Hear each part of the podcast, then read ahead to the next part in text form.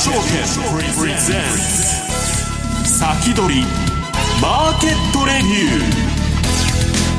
ーこんにちは石原潤です。これなんで俺リスナーの皆さんこんにちは大里清です。ここからの時間は楽天証券プレゼンツ先取りマーケットレビューをお届けしていきます。パーソナリティです。現役ファンドマネージャー石原潤さんです、はい、よろしくお願いします。よろしくお願いいたします。えっ、ー、と為替は高値今日は長期金利が上がりましたんでね、うん、0. 点たかが7ですけど。も、はいはい、それでまあ円高でちょっとあれと、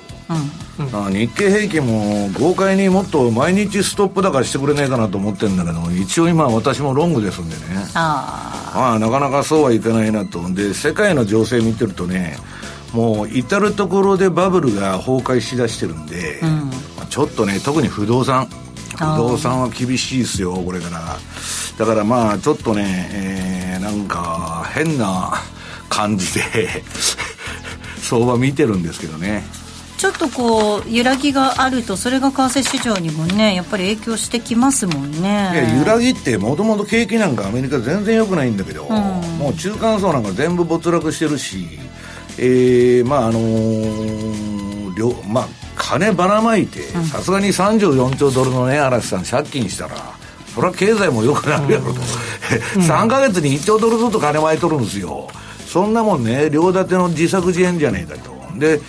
かといえ私あのリアリストなんで相場にはそれで上がったらついていくんだけどちょっとその反対いった時のことも考えとかないとね、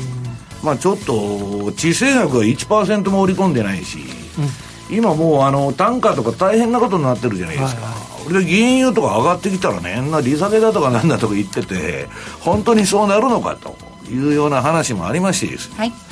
まあ、ちょっとどうなるか分かんないなと今年の相場は。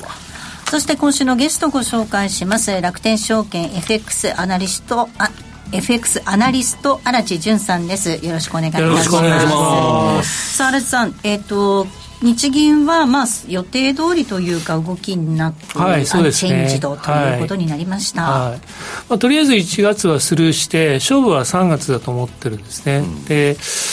まあ今年3月で4月じゃないですか。3月やっぱちょっとそこらで何か出してくるっていう感じなんですか、まあ、3月から4月。でそのあたりがあの、まあ、個人的には今年の円高のピーク120円台ぐらいまでいくんじゃないかなと、で年末にその0.1%の利上げでいっちゃうんですか？あと FMC もあるんでそこのダブルで。ああそれが相乗効果で、はい、なるほど。で3月アメリカやるの？やると思います。利下げ？ってこと？はいまあ、あのやるかどうかっていうのはこれからのデータ次第なんですけれども、うん、は結構匂わせ発言をするアメリカはねもう金融危機が実際起きてるんですよ。短期の金融市場を見るとね、うん、で JP モルガンとかそういう大銀行はびくともしないんだけど中小以下のね、うん、あの銀行がもう万歳になってますんで、まああのあと利払いが増えてもうたまらんと、いうことでねそうですね。あ、まあ金利下げたいっていうのは分かるんだけど、うん、やりますか？やるんじゃないかなと思ってます、うん、いや金融村ではそういう声が多いんですよ。だから一時あの3月利下げ100%織り込んどったでしょ、うん、だけど一般人から見たら景気こんなに経済指標いいのに、うん、なんでそんなことやるのという、すごいあの落差があるんですよねそうですね、うん、まああのまあ、ドットチャートからするとあの3月じゃなくて6月とか7月っていうのが妥当な線なのかもしれないですけどね。なるほどえー、この後お二人にはたっぷりとお話を伺っていきたいと思います。さあお話にあったようにマーケットを取り巻く環境が目まぐるしく変化する中セミナーのお知らせなんですがあさって1月26日金曜日になります。よりえ、夜7時から夜7時から円安が終わって変わる世界そして投資と題しまして楽天証券経済研究所客員研究員田中大輔さんによりますオンラインセミナーを開催いたします。2024年株式相場の底割れリスク米欧日金融政策のズレアメリカの大統領選挙中国のきな臭さ地政学など変わる投資環境をチェックしていきます。ぜひ皆様ご参加ください。このセミナーは事前のお申し込みなしでどなたでも無料でご参加いただくことができます。詳しくは楽天証券のホームページぜひご覧ください。なおこのセミナーでは楽天証券の取扱い商品の勧誘を行う場合があります。続きまして、ただいま楽天証券にて FX 講座を開設いただきますと、漏れなく200ポイントプレゼントキャンペーンを開催しています。さらに楽天 FX でお取引いただきますと、取引数量に応じて最大111万円をキャッシュバックいたします。ぜひこの機会に楽天証券で FX 講座の開設ご検討ください。なお、このキャンペーンですが、エントリーが必要となりますのでご注意ください。詳しくは楽天証券ホームページ、ぜひご覧ください。えここまで楽天証券からのご案内でした。さあ、この番組は、えー、YouTube ライブでも同時に配信をしています。動画の配信については、ラジオ日経番組サイトからご覧ください。また、番組のホームページから随時質問など受け付けています。番組宛てメール送信フォームからお寄せください。えー、それでは進めていきましょう。この番組は楽天証券の提供でお送りします。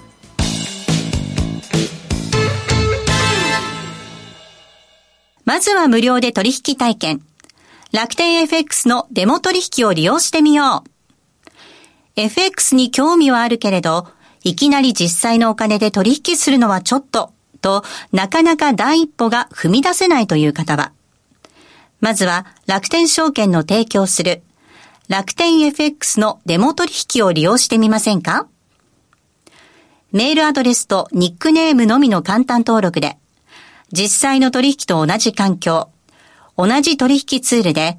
FX 取引が体験できます。口座開設やデモ取引にかかる費用、取引ツールのご利用はもちろんすべて無料。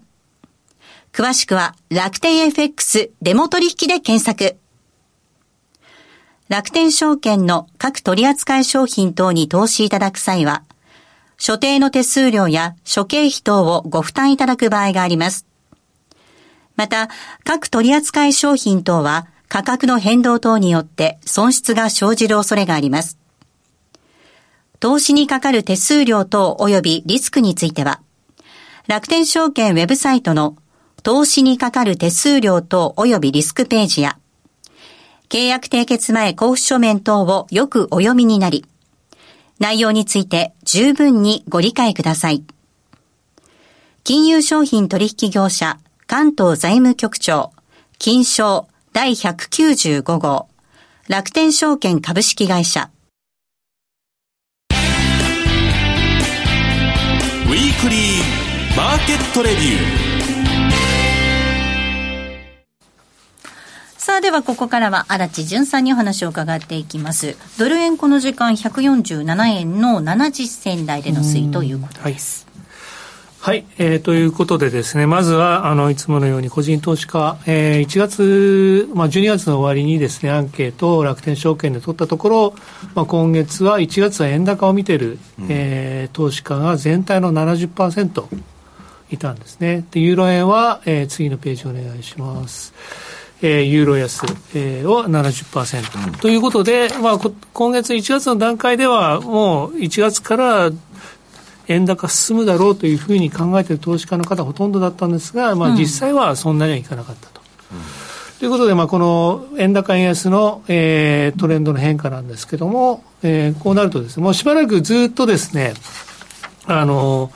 円安見通しの方が、あの、多かったんですけれども、えー、今年、まあ、12月から、あの、それ、状況が逆転したということで、投資家の、トレンドっていうんですかね、あの相場感もだいぶ変わってきました。うん、ただ、まあ、実際はそういかなかったということで、ちょっとチャートを見てみたいんですが、はい、次の、これですね、ちょっと見にくいかもしれないんですけども、これは2023年のドル円の動きと、えっ、ー、と、日銀の政策をそれに当てはめていったものなんですが、これを見ると、去年の円安というのは、まあ、簡単に言うとですね、マーケットと日銀のあの認識のミスマッチ。えー、マーケットはもう日銀すぐやるだろうということで円高を見てたけれども、日銀はゆっくりゆっくりやっていたんで、そのそれががっかりして、えー、結局気がついたら151円70銭まで円安が進みましたと。まあ就任してから何もやってませんからね。何もや、まあ何もやってないですね。うん、で、はい、1月、あのー、12月にちょっと匂わして、本当は1月にやりたかったんだけど、はい、あの、新藤さんという大臣が来て、あ。のー、日銀会合に、今ダボスにこの前言ってましたけど、で、何にもせんっていう話になって、で、1月もちょっと踏み込んで、匂わすだけ匂わしたかったんだけど、震災が起こっちゃったから。そうですね、まあ、それが、ちょっとタイミングをずらあの逃してしまったということかもしれないですね。で、次の、えー、ところが、次の、はい。はい、これがですね、まさしく今、あのなんですけども、え12月の段階で年末からチャレンジングだよということで一回円高に行ったんですけれども、結局蓋を開けてみるともう少し様子を見たい。で、えー、昨日、日銀会合で、えー、マイナス金利を含む緩和策の継続のを検討するというふうに言ったんですが、うん、これちょっと気になるのは、最近はですね、うんあの円高というか、金利上昇の発言をしても、マーケットってあんまり反応しなくなっちゃったんですよね。昨日も、これは昔だったら、あのすごく円高材料なんですけども、うん、今はそんなにいってないと、レンジの中だと。ね。ドル円ね、だからまあ、やるんだったら、実際やってから反応するよっていうふうにですね、とマーケットはそんなにいや、もうやるとやるって、あの、あれ、狼少年みたいになっちゃったと。はい、そうなんです。ということで、あんまり動かなくなってきたっていうのはちょっと気になると。ということで、次はちょっとですね、ちょっとチャートの方から見てみたいんですけど、はい、この水色の線が、はい、あの200日線です。移動平均。はい。で、えー、まあ下がって、その後上がって、まあ去年の初めですね、緑のところが200日線を下から上に抜けて、はい、3回目は失敗して、また上の方に上がりましたと。うん。で、年末というかですね、そうですね、12月に1回200日線を下回ったんですが、すぐにまた戻ってきてると。いうことなんで、このチャートから見ると、200日線からの関係から見ると、まだまだ円安が続いていると。で、この200日線、今どこ走ってるかってこの丸いとこなんですけれども、はい、この丸いところが大体144円の後半ぐらいなんですね。で、その144円の後半っていうのは次のあれなんですけど、ページを。これが、えっ、ー、とですね、1月の高値と安値のちょうど真ん中。真ん中50%、ね。はい、144円の53。なので、ちょっと中期的というかですね、あの、まあ、まあ、1月3月見るに、この144円の50ぐらいが円高と円安の分かれ目なのかなというようなイメージ持ってます。からまあ今はちょっと147円台ですから上ですけれども、まあ1、1ヶ月で8円ぐらい動きますから、この144円というのはちょっと注意したいなと思ってます。ああ、なるほど。はい。で、まあこれからどうなるか次のところなんですけども、はい、まあ今月の動きを円安か円高かというふうに見たときに、まあ、実はまあ12月の最初の段階、うん、1月、12月の初めに148円の33つけた後に、すごくヘッジファンドのなどが、あの、まあ、アメリカ利下げするぞということで大きく売ったと。薄いマーケットの中で140円の24まで売りましたと。うん、で、ところが1月になって、まあ、そんなに早く利下げしないんじゃないかっていうことで。まあ、発言が出てきましたね。はい、で、買い戻しが起きて148円と。なので、スタートを148円の30銭ぐらいにして、戻ったところ148円の80っていうことは、まあ、行ってこいみたいな。はい、ニュートラルに戻った。なるほど。別に、あの、別の言い方をすると、148円の33から、もう、あの、ショートにしてた人で、捕まった人は全部もう、昨日までの段階で、ニュートラルになった。いう感じですよね。ええ、だから、あの、株の上げもね、実はショートカバーが意外に多くて、だからああいう勢いよく、もう損失覚悟の買いとかね、出てきて売ってる人が。まあだから、こういうなんかチャートのね、あのー、強烈に下がったり、上がったりするときは大体、あのー、持ち玉の処分なんですよね。反対に行っちゃったんで。でもニュートラルになったっていうことなので、ここからどっちに方向が出てくるかっていうことで、動き大きくなる可能性があるわけですか？そうなんです。ただ、あのー、このピンクの横線というのは150円なんですけども、ニュートラルになった後に150円、うん、それからさらに150円いくのはちょっと難しいのかなというふうに思ってるんですね。うん、まあ、一応それは何？あの、上田さんが金利上げるようなことを匂わしてるからですか？そうですね、あとは先ほどあったんです、まあ、3月に向けて FOMC とあの日銀の、うん、まあ、YCC あのやめる、ゼロ金利に戻すっていうのが重なると、それでも上田さんは何を躊躇しているんですか、その金利上げるのに。こんなね、マイナス1%と、えー、っと、無制限緩和のあれやってたら、80年代のバブルみたいになっちゃってね。資産バブルが、今日あの、藤巻さんがなんか、なんかつぶやいてましたけど、ええ、こんなことになったら、80年代のあの、狂乱物価の時代でね、資産価格が、それこそマンションがね、もう都内で1億5000万以下で買えねえとか、うん、えー、日経平均も4万5万と、したらね、上田金利上げろということで、逆に追い込まれちゃいませんか、ここで冷やしとかないと。そうなんですよ。だから、本当は、まあ、タイミング的には去年の12月ぐらいにやるべきだったんでしょうね。最悪でもね。でも、まあ、やっぱり学者ですので、こうデータを全部見て、見て、見て。データ見たら上げなあかんじゃないですか、もうすでに。いや、もう、もう一押しデータ欲しいって言ってるし、データ見てるんですかまみたいなね。何のデータ見てるありとあらゆるデータ。まあ、ウェジで、まあ、実際は賃金データなんでしょうけれども。賃金は上がらないんですよ、日本。いや、だって半分非正規だし、ね。なんだかあの、今ね、6社の1社が日本ゾンビ企業だって昨日ブルームバーグかなんか出てま、はい、出てたじゃないですか、うん、そんなもんね、大企業は上がるんですよ。うん、だっていくらでも金貯めてんだから。うん、中小はね、結構厳しいと思いますよ。確かに大企業はお給料上げられますけど、あの、大多数の人が働いてるのって中小企業ですから、9割、9割以上です賃金上がってこないとっていうことなんですよね。そうですね。でも結局こうなると、日銀の政策が後手に回るってことですよね。そうデータ見すぎちゃうとね。はいまあ、ただ、まあ、個人的な考えですけど。だって中央銀行っていうのはバックメラ見て。仕事する。まあ、あの、日銀は、自分たちの出口戦略を探してると。出口戦略ってインパール作戦じゃねえですか、もうすでに。自分たちが正しかったんだよと。え？こう自分たちがずっと出口がないから 何もできないということでで今、これから利上げするときに、やっぱり正しかった、この俺たちがずっとここまで引っ張ってきてくれたおかげで大丈夫だったっていう、この出口戦略多分ね、リーズンが欲しいなんかことが起こって、地政学だとかね、まあ、あの、大統領選挙とかことが起こって、えー、世界が景気後退に入ったときに、日銀は僕は助かると思ってるんです。あの本心は思ってるんだという感じがするんですよ。何もしないことが、うん、株が暴落して円高になってね、また元に戻ってくるだけやと、今までの歴史を見ろというね、変な自信。このドル暴落の歴史ですから、要するに為替っていうのは。うん、だからまあ、ほっといたらええんやと、うん、いうことだと、僕は思ってるんですけどね。そうですね、前回の場合はそれが結局正しかったのかもしれないですね、うん、その他の中央銀行みたく慌てて下げたり上げたりしないで、うん、そのまま何もしなかった。でも、さっきの金融政策のずれから言ったら、その嵐さんのそうは言いながら、日銀はまあ上げると、アメリカは下げるというのが一緒に来たら、20兆ドルもあるんですよ、円キャリートレードは。だからそれはそこ、それ相応のインパクトは出ますね。120円ぐらいもっていう話でしたもんね。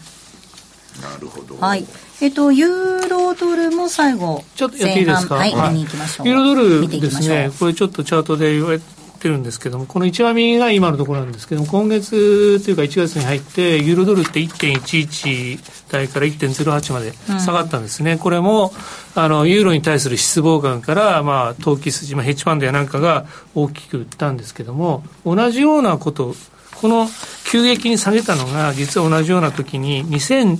22、3年の2月に同じような状況で大きくあのユーロの失望売り。売りがあって下がったんですけど、その後 ECB があの強気に発言してこの1.05から1.11まで、あのまあ、1か月以上かけたんですけど大きく戻ってるんですね。で今回も同じように下げてるんですけども、これ戻るんじゃないかという。でもね、荒井さん、これね、ヨーロッパの経済とか、まあ、ポンドのイギリスもそうなんだけど、それ見てみんな相場やってるというよりは、その金利のね、見合いでアメリカが下がるからとか、そういうことでこれ動いてるだけですよね。だから私もね、ユーロ買ったり売ったりしてるんだけど、ユーロなんか全く買う気にならないんですよ。そのファンダメンタルズから考えてそうそう。でも ECB が結構強気なので、あのー、まあ、明日？明日ですね、ECB。据え置きじゃないんですかね。据え置きですけれども、もうしばらく下げないよということで、下げないっていうようなこと、まあ、あの、マーケット予想してるのは、FRB と同じように3月ぐらいって言ってるんですけど、まあ、6月、7月ぐらいまで下げないよということになると、ちょっとそのずれから、あの瞬間的にユーロ買い戻しありかなと。なるほど。で、同じようなことが2月に起こったというチャートをご紹介したいなと。なるほど。はい。はいえー、ではここで一旦 CM を挟みたいと思います。後半また荒地さんには、えー、YouTube の延長戦でお話を伺っていきます。以上、ウィークリーマーケットレビューをお届けしました。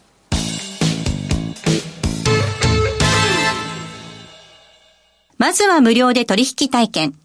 楽天 FX のデモ取引を利用してみよう。FX に興味はあるけれど、いきなり実際のお金で取引するのはちょっととなかなか第一歩が踏み出せないという方は、まずは楽天証券の提供する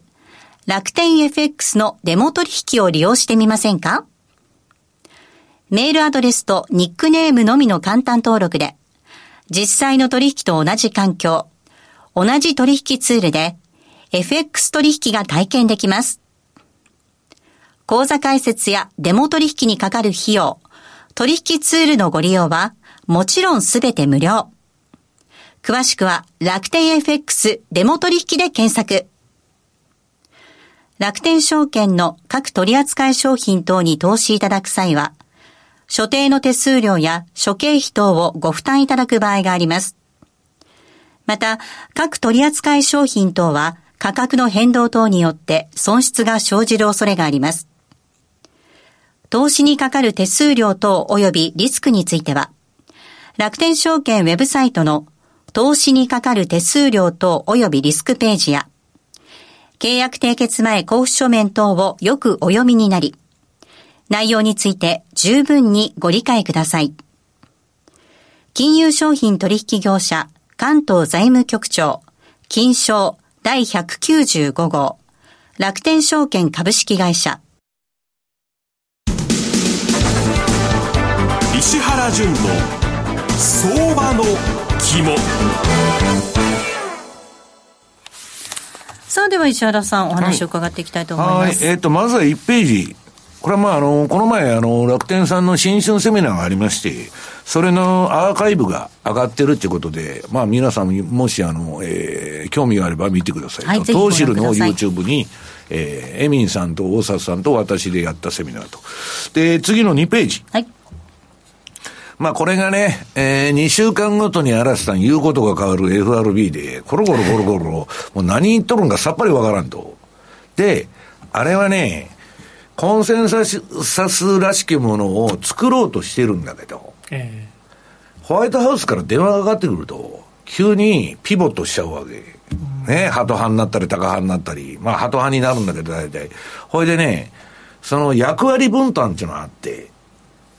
ハト派の押すやつと、それが今パウエルなんだけど、はい、それをバランス取るやつと、で、金融危機っぽい、ちょっと嫌なことを言うやつとかね、それはあの、えー、一番力のない人がやらされるんだけど、そういう分担になっとるみたいですよ。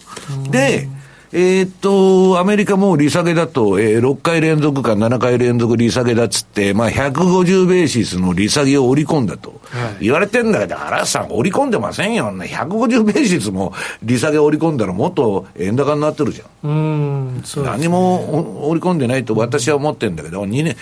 少なくともね、2年債の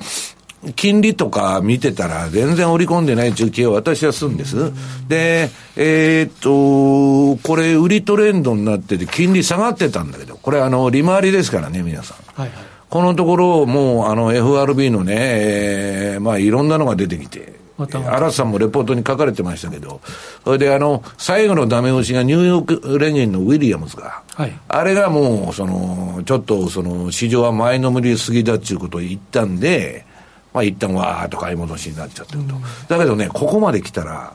また銀行で、えー、国債買いを推奨しとるやつがおって、結構。それは足元が分かってるから自分らのどういう状況かと金融機関が。多分嵐さんが言うように、早めにね、利下げと QT の中止が来るという観測が根強いんですよ。だけど、私個人で言えば、もうどっちか分からんと。だって2週間ごとに言うこと変わってるんだから、気にしてたってしょうがないと。で、えー、3ページ。はい。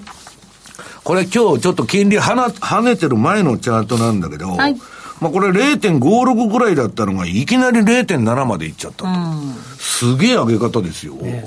うん。だから今日は株安と、うん、えー、円高になってると。うん、いうことで、まあドル円はね、日本の異常な金融政策の影響で、世界の中銀とは全く逆を言ってますんでね、うん、あんまり円相場を見てると、ドルがどうなってるのかって実はよくわからない。で、ドルインデックスを見てみようと。はい、まあ一応ユーロがまあ6割ぐらい入ってますんで、あれなんですけど、これはね、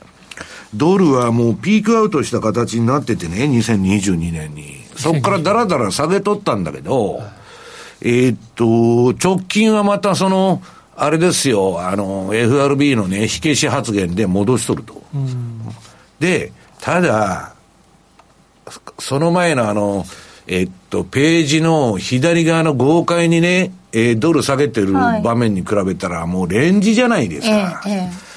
これがね、私的にはしょうもない相場だなと。いう気がしてるんです。で、ね、週足見てもらうと、はい、もっと明確にわかる。うん、これアメリカ、FRB も何もど。どうしたらいいのかわかんないんですレンジですね。で、強気になったり弱気になったりギザギザギザギザ、交換の言う通りやっとるだけで、その前のね、壮大なね、この電車道相場ですよ、ドル高の。このチャートの赤いとこ、あの、私の買い持ちなんだけど、それが終わった後は、まあ、つまらん相場だなと。まあ、そこそこ取れるのは取れるんだけど、なんかダイナミックな動きになってないと。うん、だから、えー、利下げするとかせんとかいう議論になってるから、嵐さんの言う言うように、実際に下げはず、始めたら方向が出るのかもわかんないけど、うん、なんだかもやっとしとるなという感じですね。うんで、はい、次行きましょうか。もう一枚。次、上田さん。はい、上田さんも嵐さんもレポートに書かれてるし、私も何も言うことがないと。いうことなんだけど、これはね、日本が独自の金融政策をできないんでこうなっちゃうんですよ。はい、で、日米安保やってる以上は、政治的圧力をずっと受けてるんで、うん、日本独自のね、まあ、そんなこと言ったら元も子もないっていう話になっちゃうんだけど、ただね、それでも根性を見せて、たまにそれに対抗しようという政治家とかね、うん官僚も出てくるんだけど、まあ政治家も、メディアから一斉に叩かれて、うん、大体、あの、早く終わっちゃうし、官僚は組織から抹殺されると。うん、だからまあ、要するに対米従属でいきましょうということがこういう結果になってんだけど、はい、えー、その横が、まあ、6社の。はい、はい、延長戦でお話を伺っていってもいいでしょうか。はい、えー、あっという間にお別れのお時間近づいてきました。来週なんですが、楽天証券土井正嗣さん、ゲストにお迎えする予定となっております。えー、それではリスナーの皆さん、また来週、この後は YouTube ライブでの延長配信となります。この番組は楽天証券の提供でお送りしました。